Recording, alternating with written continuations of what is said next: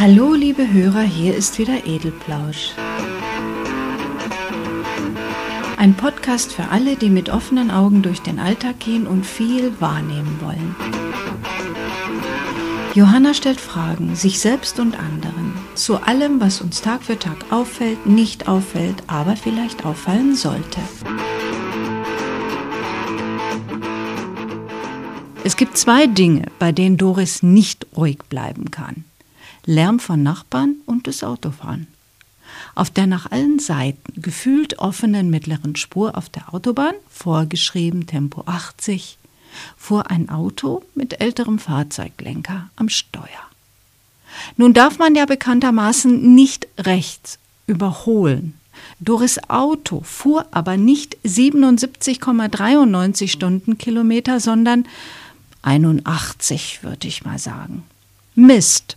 Ich sah, wie ihr die Röte ins Gesicht stieg. Dann kamen böse Worte aus ihrem Mund und mit einer zackigen Bewegung schoss sie hinter den ärgerniserregenden Verkehrsteilnehmer, nötigte mit der Lichthupe nichts. Gar nichts geschah. Daraufhin überholte sie so knapp auf der linken Spur, dass ich auf dem Beifahrersitz in mich zusammensank.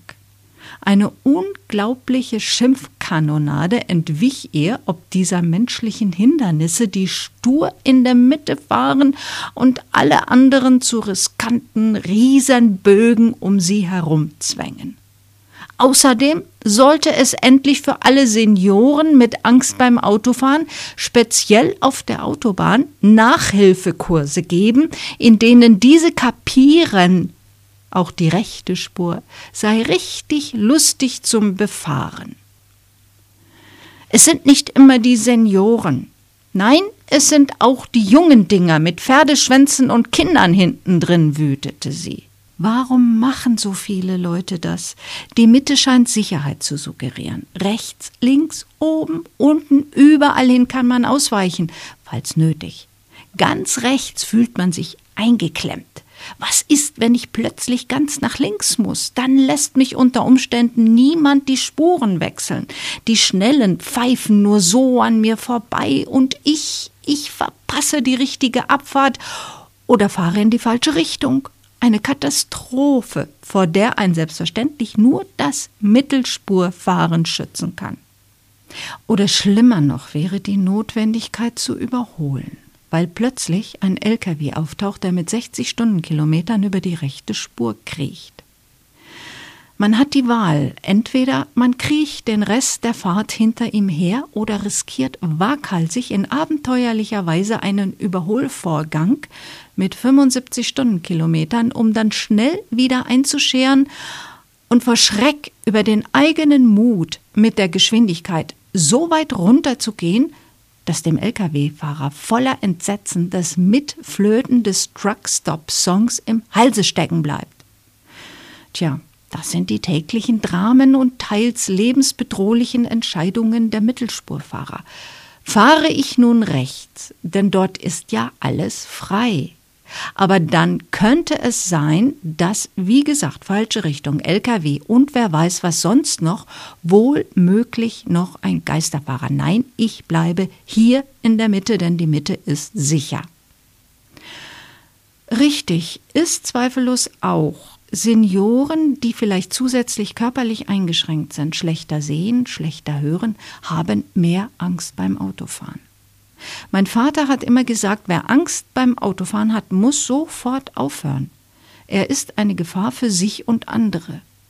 Er übrigens hat auch sofort aufgehört, als er unsicher wurde. Autofahren bedeutet jedoch auch Freiheit, Unabhängigkeit und für die heutigen Senioren symbolisiert es ein Stück ihrer Lebensqualität. Das Auto war vor 50 Jahren das erste, was man sich vor dem Eigenheim hat ersparen können. Am Wochenende ging es dann ab ins Grüne und im Sommer wurde endlich mal in Urlaub gefahren. Das Autofahren aufzugeben bedeutet heute für viele Ältere einen Teil ihrer selbst, ihre Geschichte aufzugeben oder zu beenden. Zu akzeptieren, alt und eingeschränkter zu werden, nicht einmal mehr Auto fahren zu können. So jedenfalls hat mir ein älterer Herr das einmal geschildert. Außerdem sei das Problem nicht das Sicherheitsbedürfnis und damit das langsamer Fahren der Älteren, sondern die Raserei und die Hektik sowie Nervosität der Jungen. Das mache Angst. Die auf Sicherheit bedachten Langsamfahrer behindern die schnelle Lebensweise der Eiligen. Denn wer zu spät kommt, wird bestraft. Die neuen Autos bieten ja auch alles, was das Herz der Eiligen so begehrt. Dickes Blech, das Überleben bei jedem Unfall vorgaukelt, Geschwindigkeit, die man nicht mehr spürt. Man wähnt sich in manchen Karossen von einem Autopiloten gelenkt, so wenig muss man noch zum Fahren beitragen. Man kann mit Headset telefonieren, gestikulieren, schimpfen, säuseln, alles ohne Risiko, sonst wäre es doch verboten. In einer solchen Blechwulst langsam zu fahren, spürt man tatsächlich als Kriechen. Wegen der Hoch-PS-Karossen werden ja wohl die Geschwindigkeitsbeschränkungen demnächst sukzessive aufgehoben, denn freie Fahrt ist das Recht freier Bürger. Und gewinnbringende Hoch-PS, wenn auch Hoch-CO2-Karossen, lassen das Herz neoliberaler Marktwirtschaftler aufgehen. Gut, okay. Warum diese Hektik oder dieser Wunsch, schnell zu sein oder schnell zu fahren? Und damit die anderen langsameren und älteren oder viel jüngeren Verkehrsteilnehmer zu ängstigen. Wer es eilig hat, kann doch fliegen. Da spart er oft locker fünf Stunden.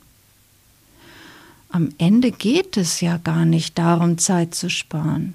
Man tut Dinge, weil man sie tun kann weil es die Möglichkeit gibt. Das bringen technische Entwicklungen grundsätzlich mit sich und das ist ja auch gut so. Nicht gut ist, wenn der Mensch da zwar auch mithalten kann, aber im Grunde die seelische und geistige Reife für die Nutzung dieser Technik überhaupt nicht hat. Von den Testosteron gesteuerten Rasern will ich jetzt nicht reden. An mir selbst bemerke ich sehr oft, wie schwer es fällt, die aufgestellte Geschwindigkeitsbeschränkung einzuhalten, weil die Straße so frei ist. Was soll denn das? Ist doch alles frei. Aber ich habe es ja gar nicht eilig und könnte in aller Ruhe die vorgeschriebene Geschwindigkeit halten. Oder wie sehr mich jemand nervt, der vor mir langsam rumzuckelt, auch wenn ich einen Haufen Zeit habe und gut und gerne ein paar Gedanken zu Ende denken könnte. Ich bin gehetzt, getrieben von mir selbst. Jemand ist im Weg und da werde ich ausgebremst. Glattes Durchfahren, ohne den Fuß mit der Bremse zu quälen, das ist es, was uns heute einen ruhigen Herzschlag verschafft. Herzstolpern, Bluthochdruck und Kringel vor den Augen sind die Ergebnisse, wenn entweder Ampeln, Geschwindigkeitsbeschränkungen oder gar langsamer fahrende Mitmenschen zu empfundenen Nötigern werden. Es ist oft ein regelrechter körperlicher Schmerz. Und mit den Reaktionen darauf wie hektisches Dichtauffahren, auf 80 beschleunigen, um noch die gelbe Ampel zu schaffen und andere mit der Lichthupe zu tadeln, verunsichert und ängstigt man diejenigen, die diesem Verkehrsstress nicht mehr oder noch nicht so gewachsen sind. Die suchen sich natürlich ihre eigenen Wege, um der Angst auszuweichen oder sie weitestgehend zu minimieren. Denn am Verkehr teilnehmen wollen und müssen sie auch.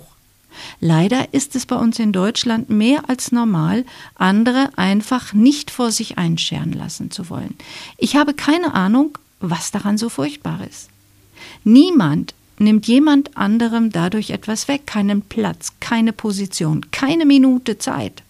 Aber es wird schnell aufgefahren, um die Lücke umgehend zu schließen. Man schaut einfach auf der anderen Seite aus dem Fenster und sieht die bittende Handbewegung nicht kann man nicht irgendwie zum Beispiel mit Mittelspur fahren, vorsorgen, dann ist man aufgeschmissen, sobald man sich anders einordnen muss. Die Älteren schreckt das ganz besonders, weil sie mit Rücksicht und freundlichem Herauswinken gar nicht rechnen dürfen. Entweder man fährt sofort richtig oder muss eben zackig und knapp nach rechts oder links sich reindrücken. Aber diese Art, Auto zu fahren, beherrschen die Senioren nicht. Nebenbei bemerkt, ich hoffe, sie versuchen auch nicht es zu lernen. Das könnte für alle ein blechernes Verlustgeschäft werden, für jung und alt. Wenn er als Autofahrer in der Stadt die Erfahrung von Rücksicht und Freundlichkeit machen würde, hatte mir der ältere Herr gesagt, gäbe es keinen Grund zum Beispiel, mal auf zwei Spuren gleichzeitig zu fahren, weil er nicht genau weiß, wo er sich einordnen muss. Niemals würde ihn jemand auf die richtige Spur lassen. O je, dachte ich mir nur, der fährt auch noch gelegentlich zwischen zwei Spuren. Das Blitzlichtgewitter an Lichthupen möchte ich nicht sehen. Er müsse auch die Jungen verstehen, bat ich ihn. Wer im Beruf ständig angespannt ist, unter Umständen sogar Existenzsorgen hat, der kann nicht so einfach abschalten, locker lassen und völlig entspannt im Auto sitzen und alle Menschen nett finden sowie zuvorkommt und freundlich reagieren. Ja, dann bräuchten wir uns auch nicht zu wundern, wenn die Alten sich ihren eigenen Weg suchten, um ohne Angst und sicher zum Ziel zu kommen. Na ja, gut, eigentlich hat er ja auch recht, dachte ich mir, dieser ältere Herr. Meine Freundin Doris ist da leider nicht allzu viel zu bekehren. Sie will freie Bahn, wenn sie zur Arbeit fährt, und sie hasst Mittelspurfahrer, egal warum sie es tun. Naja, mal sehen, wie Doris fährt, wenn sie über 70 Jahre alt ist. Ich werde sie dann an die Mittelspurfahrer von heute erinnern. Ob sie sich dann überhaupt noch erinnern kann? Hm. Wenn ich an mir bemerke, wie sich gemeines und rücksichtsloses Verhalten im Auto breit machen will, weil ich gerade mal wieder genervt bin, dann fahre ich, wenn es geht, in eine Nebenstraße und bleibe stehen. Ruhe soll einkehren und ich wünsche mir dann manchmal endlich aus der Großstadt abhauen zu können. Die Großstadt bekommt die Schuld an meiner Hektik. Man tritt aus dem Haus und hat schon die Ohren voll. Entferntes und nahes Rauschen, Automotoren, Baggergeräusche von irgendwelchen Bauarbeiten, Straßenbahn quietschen oder klingeln, Bus anfahren, quietschende Bremsen und so weiter. Ich habe sogar den Eindruck, dass die Vögel hier in der Großstadt viel lauter zwitschern als auf dem Land, wo sie keine Automassen und sonstigen Lärmpegel überwinden müssen. Seltsamerweise genügt es nicht, wenn man in seiner Freizeit sich ein ruhiges Plätzchen sucht, um die Nerven wieder auf normalen Null zu bekommen.